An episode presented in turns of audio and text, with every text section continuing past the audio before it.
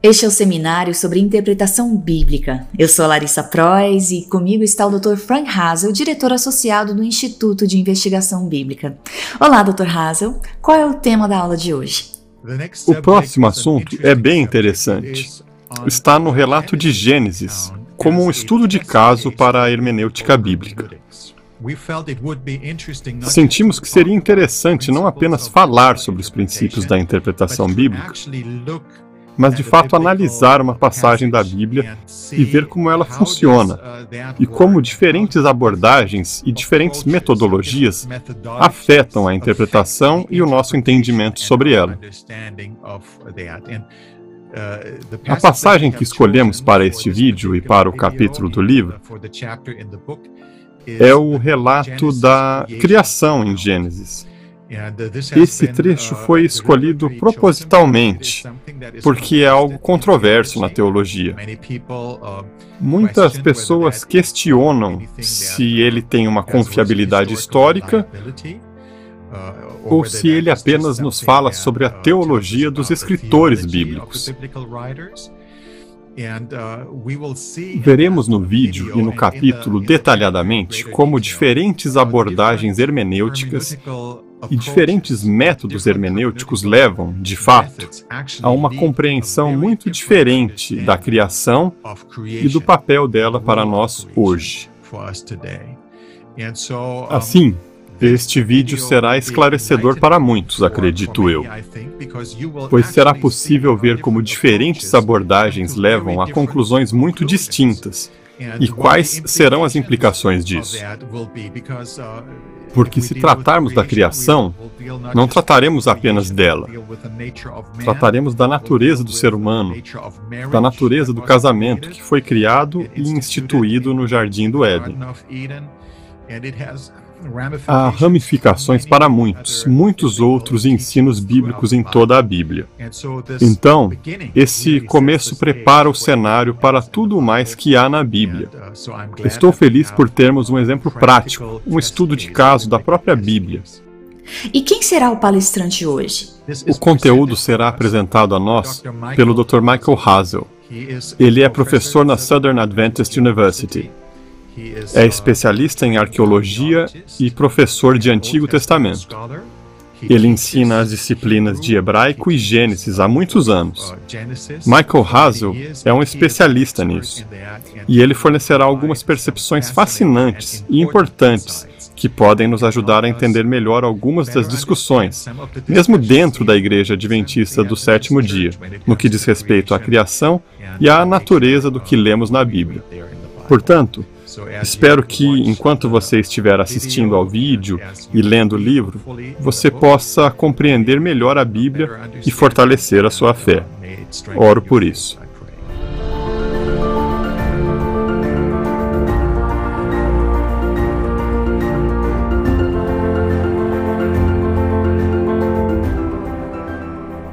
Unindo-se a nós agora está o Dr. Michael Hazel para falar sobre o relato de Gênesis como um estudo de caso para a hermenêutica bíblica. Dr. Hazel, como é que a criação afeta a natureza e o propósito da humanidade? O propósito da humanidade também está indicado aqui. Na verdade, as primeiras palavras que Deus diz aos seres humanos é para que eles frutifiquem, se multipliquem e encham a terra, o que é uma instrução muito interessante. Ele dá essa instrução tanto aos animais como aos humanos. Ele os abençoa e então lhes diz para serem frutíferos e se multiplicarem. É extremamente importante quando percebemos que o fundamento para a aliança matrimonial entre um homem e uma mulher está no relato da criação. É uma instituição da criação, assim como o sábado, e é algo que Deus usa para perpetuar sua promessa em toda a Bíblia. Eu quero que você pense sobre isso por um momento, pois depois da queda, a humanidade não foi amaldiçoada. O solo foi amaldiçoado, a serpente foi amaldiçoada, a humanidade não foi amaldiçoada. Há consequências, é claro, para o que aconteceu na queda, mas a instrução para frutificar e multiplicar continua em Gênesis 5. Desculpe, é, Gênesis capítulo 11, continua depois do dilúvio.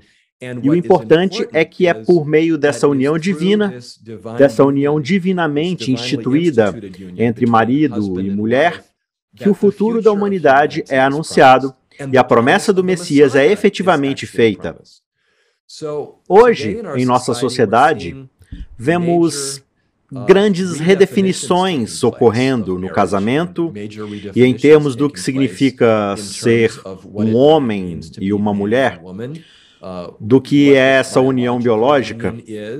E o que estamos vendo, na verdade, é uma desconstrução da ordem da criação divina, do que Deus estabeleceu lá no início. Essa ordem na criação é claramente restabelecida nos Dez Mandamentos, no quinto mandamento: honre seu pai e sua mãe. De fato, não há como fazer isso se não for um pai e uma mãe. O mandamento de não cometer adultério, o mandamento de não cobiçar a mulher do próximo, há esse elemento intrínseco que é muito encontrado em toda a Bíblia. E esse elemento intrínseco da humanidade sendo fundamentalmente firmado nos pais e na importância da paternidade, nesse conceito de continuidade da educação de uma criança e o deslocamento das crianças para a sociedade e os benefícios que a sociedade tem a partir de uma base familiar sólida. É muito intrínseco na Bíblia e nas histórias que encontramos em toda a Bíblia. Portanto, é algo que encontramos instituído na criação com um propósito. E é por meio desse propósito, então, que Deus é capaz de estabelecer sua promessa de um futuro Messias, da vinda de Jesus Cristo.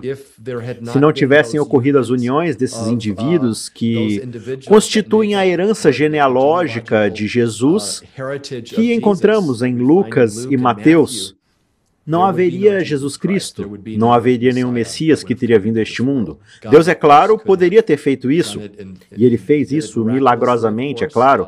Mas há algo que estava muito presente nessa história quando olhamos ao longo do tempo.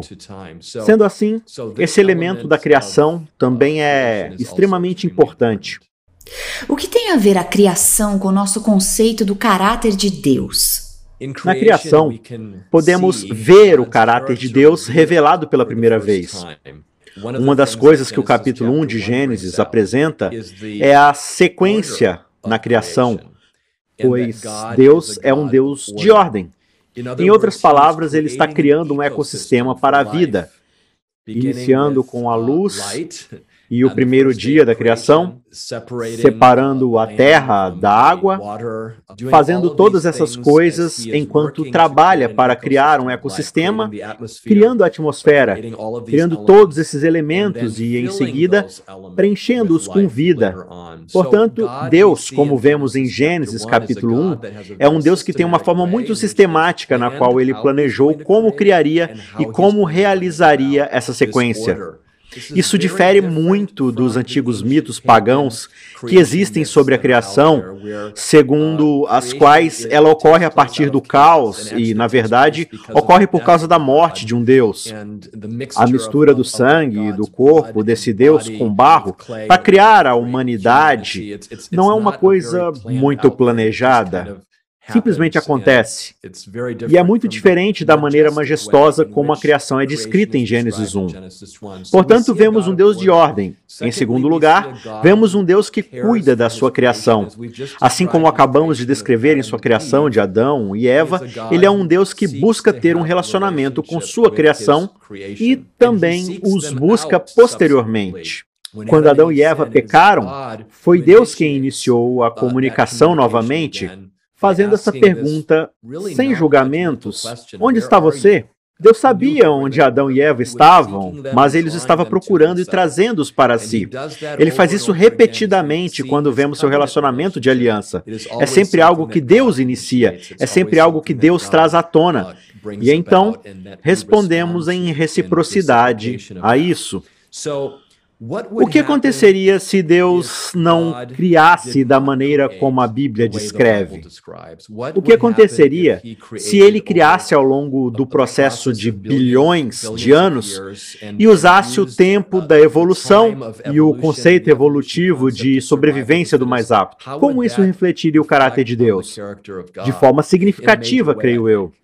Em primeiro lugar, Deus teria instituído milhões e milhões de anos de um holocausto após o outro, de criaturas destruindo umas às outras, a fim de ter a sobrevivência do mais apto, enquanto tentassem chegar ao topo naturalmente, ou como quer que fosse esse processo.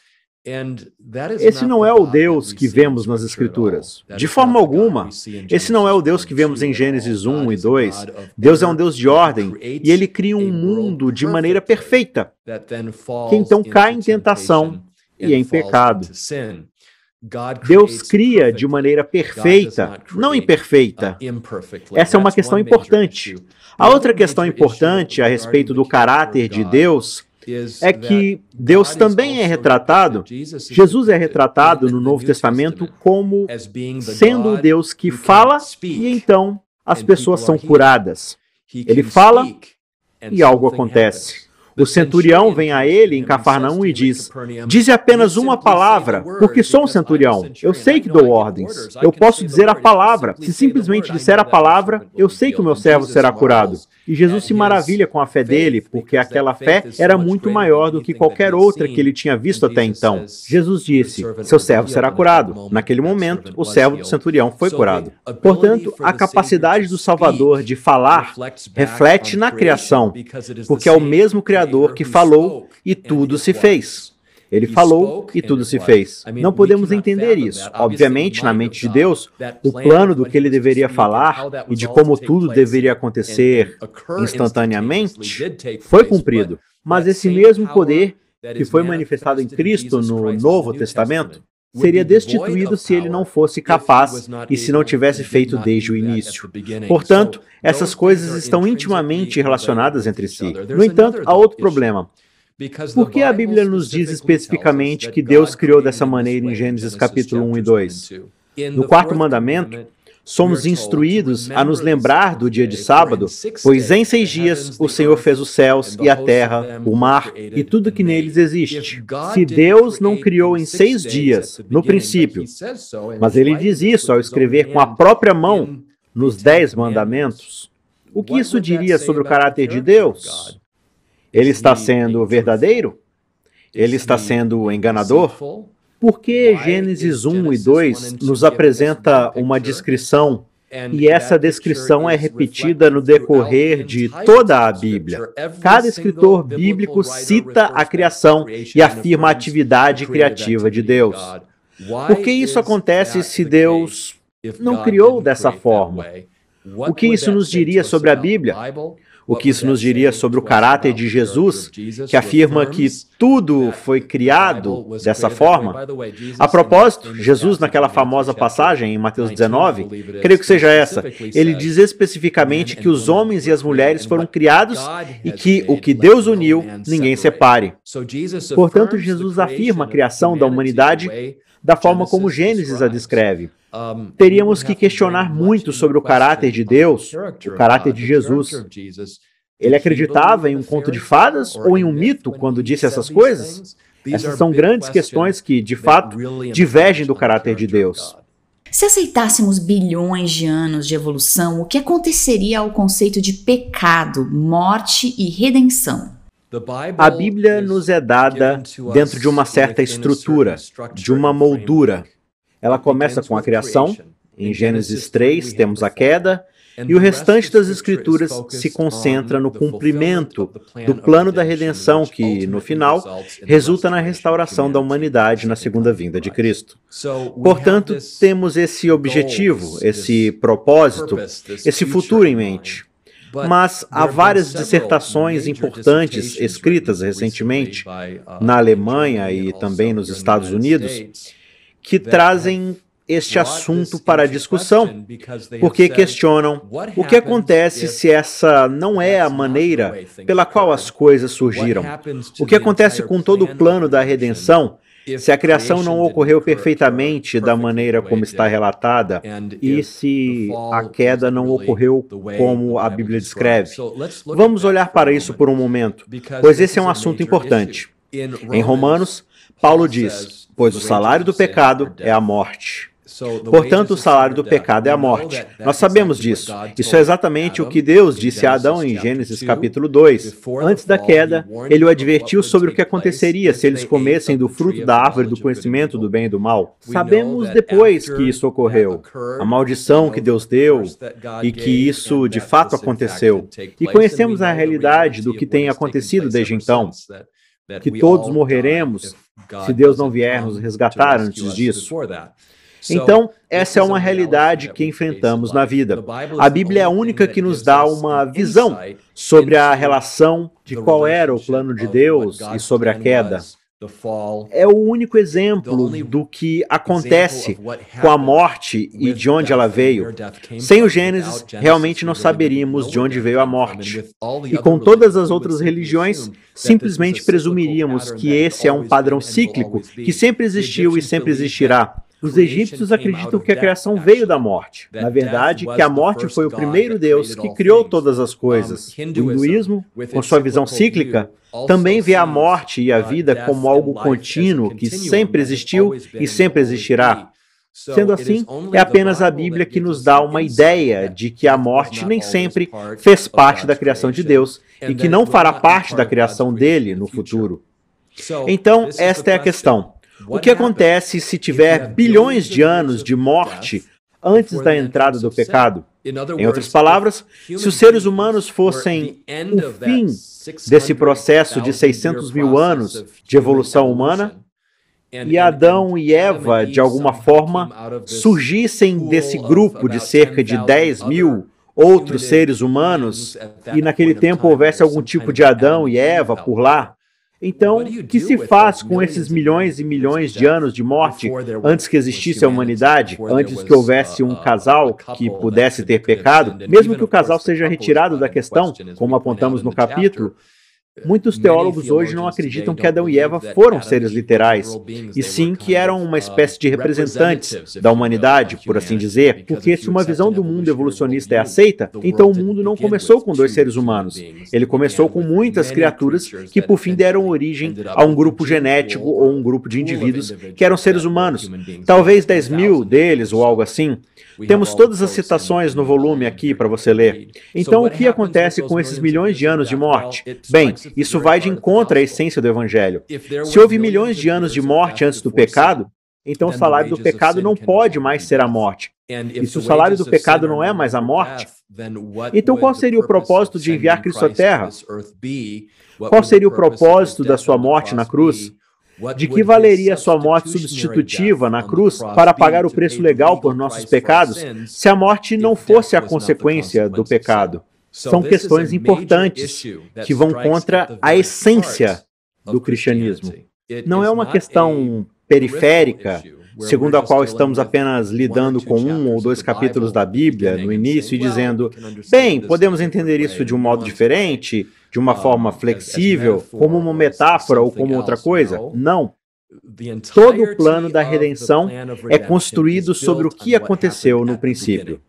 Se a criação não ocorreu no início, assim como a Bíblia descreve, então o plano da redenção não teria sido necessário e não haveria razão para Jesus Cristo ou para o plano da redenção ter sido posto em prática. Podemos também negar todo o cristianismo, porque tudo nele está baseado nos dois primeiros capítulos da Bíblia.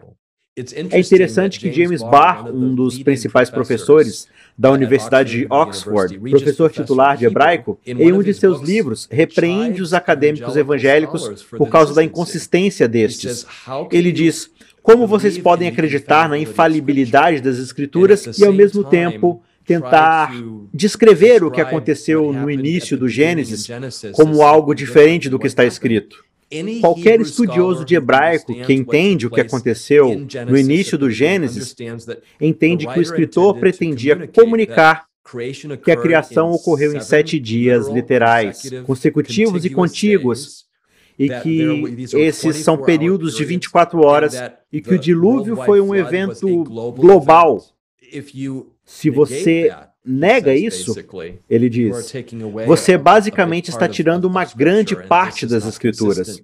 Isso não é consistente com uma visão conservadora ou uma visão baseada na Bíblia que leva essas coisas a sério. Como a criação e a segunda vinda de Cristo estão conectadas? Em teologia, às vezes usamos termos muito técnicos e poderíamos dizer que a protologia, as coisas que aconteceram no início, e a escatologia, as coisas que acontecem no final, estão intimamente ligadas umas às outras. Não se pode ter uma sem a outra. E vemos isso na história da igreja cristã.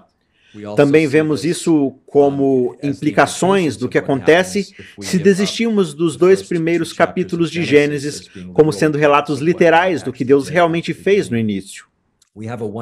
Temos uma passagem maravilhosa, Isaías 65, 17, que diz: Criarei novos céus e uma nova terra. E vemos essa promessa como algo que continua por toda a Bíblia, algo que está sendo aguardado, algo que está sendo aguardado enquanto Deus está realizando seu plano da redenção. O plano da redenção não termina apenas quando Cristo vem à terra, na cruz, em que ele tem a vitória sobre o pecado e paga o preço final pelos nossos pecados. Mas o ponto culminante do plano de Deus é sua segunda vinda. E conforme Jesus disse, vou preparar um lugar para vocês. E quando eu for e preparar lugar, voltarei e os levarei para mim, para que vocês estejam onde eu estiver. Essa esperança na salvação que Jesus nos oferece e nos novos céus e na nova terra é uma esperança maravilhosa. Quero mencionar também a passagem de Apocalipse 21, 4 e 5, que lemos com frequência em funerais e em momentos que estamos tristes, quando a morte chega em nosso caminho. Diz assim: Ele enxugará dos seus olhos toda lágrima. Não haverá mais morte, nem tristeza, nem choro, nem dor, pois a antiga ordem já passou. Aquele que estava sentado no trono disse: Estou fazendo novas todas as coisas. E acrescentou: Escreva, pois essas palavras são verdadeiras e dignas de confiança. Bem, a pergunta é: se Deus não criou no princípio, da forma como a Bíblia descreve que ele criou no princípio, como isso acontecerá no final? Deus falou no princípio e tudo se fez. E na Bíblia, lemos que quando Jesus voltar, todos seremos transformados em um piscar de olhos. Um evento muito rápido que ocorrerá quando Jesus vier. Seremos transformados e a mortalidade será revestida da imortalidade. Então, como isso acontecerá se o princípio não aconteceu?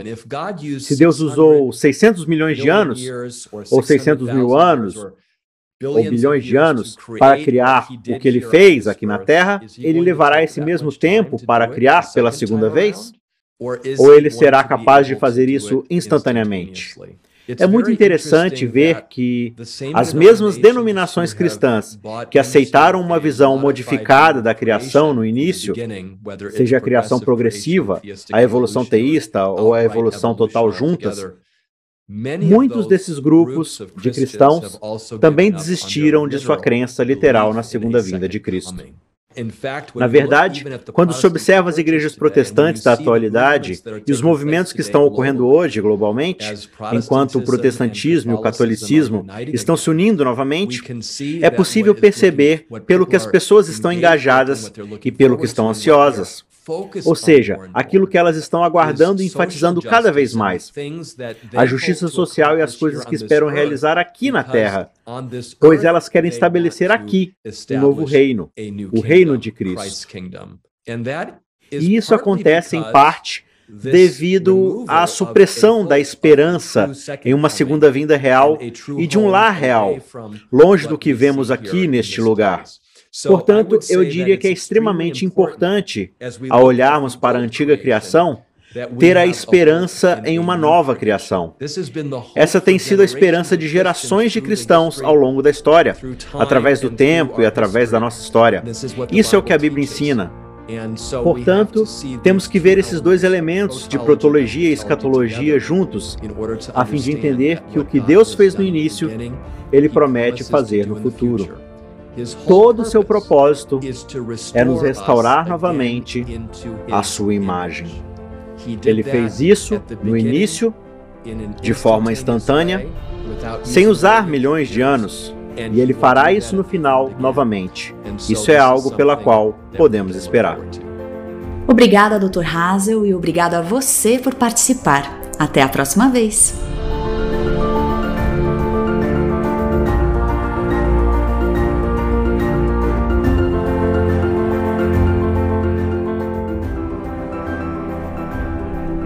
Para um estudo mais aprofundado deste assunto, adquira agora o livro Biblical Hermeneutics and Adventist Approach no site www.adventistbiblicalresearch.org.